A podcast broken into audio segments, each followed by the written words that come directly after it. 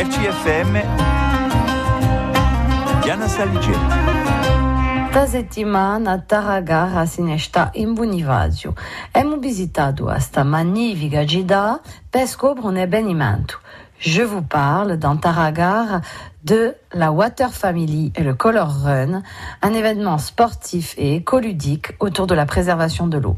On retrouve une de ses créatrices, Ophélie, ancienne ski crosseuse professionnelle et de nombreuses fois remarquée internationalement. Été euh, captée, je dirais, par la Water Family qui m'a demandé d'être leur ambassadrice il y a de ça euh, presque 12 ans maintenant. Euh, à la suite de ça, euh, j'ai adoré leur discours et j'ai trouvé vraiment la, la, manière de faire tellement euh, ouverte et intelligente et puis tournée vers les gamins, donc vers l'avenir, que j'ai vraiment, euh, je leur ai demandé de venir en Corse parce que c'est l'île sur laquelle j'ai eu la chance de grandir. Et mais bon voilà, comme personne connaissait trop la Corse, ils m'ont dit, ben tu sais quoi, vas-y, fais un événement, fais connaître l'assaut. Euh, on te donne, euh, on te donne le feu vert.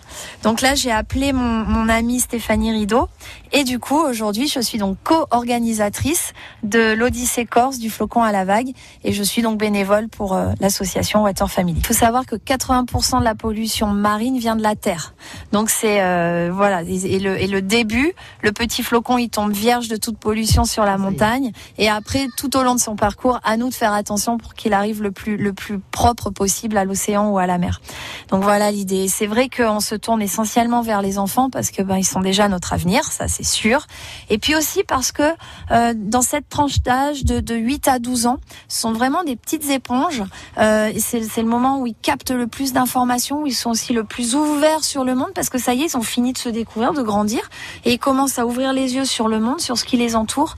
Et en fait, c'est un âge vraiment clé où en fait, si on arrive à éveiller leur curiosité, leur sensibilité, ça peut vraiment devenir un acte fondateur pour la suite et, les, rendre des citoyens peut-être plus, plus responsables, plus, avec un esprit plus ouvert, avec un regard aussi euh, plus bienveillant sur ce qui les entoure et, et sur le vivant euh, auquel on appartient tous. On consomme euh, chacun, chaque jour, 4150 litres d'eau. Voilà, c'est ce que l'on prend, qu'on prélève à la terre.